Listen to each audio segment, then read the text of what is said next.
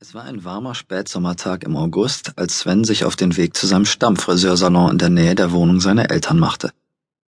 Er war erst vor kurzem 16 Jahre alt geworden und Schüler der 10. Klasse der Realschule. Seit seiner Kindheit ging er mindestens einmal pro Monat zum Friseur, da seine strenge Mutter großen Wert auf ein gepflegtes Aussehen ihres einzigen Sohnes legte.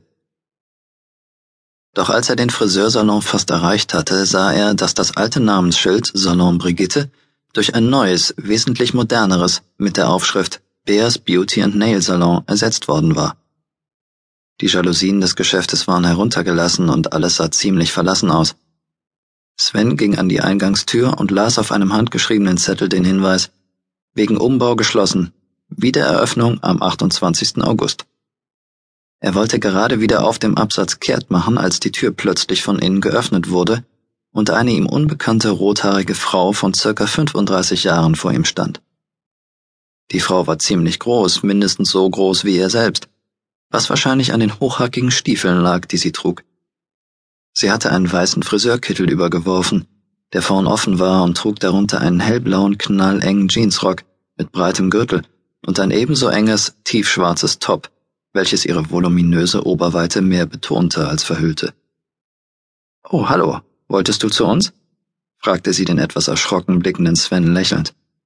Äh, ja, ich, ich wollte zum Haare schneiden kommen, stotterte er unsicher und blickte verschämt zu Boden. Na ja, eigentlich eröffnen wir erst am kommenden Montag wieder, aber komm ruhig mal rein. Mal sehen, was ich für dich tun kann, sagte die Frau freundlich und hielt ihm die Tür auf, damit er eintreten konnte. Im Inneren des Friseursalons herrschte ein ziemliches Chaos.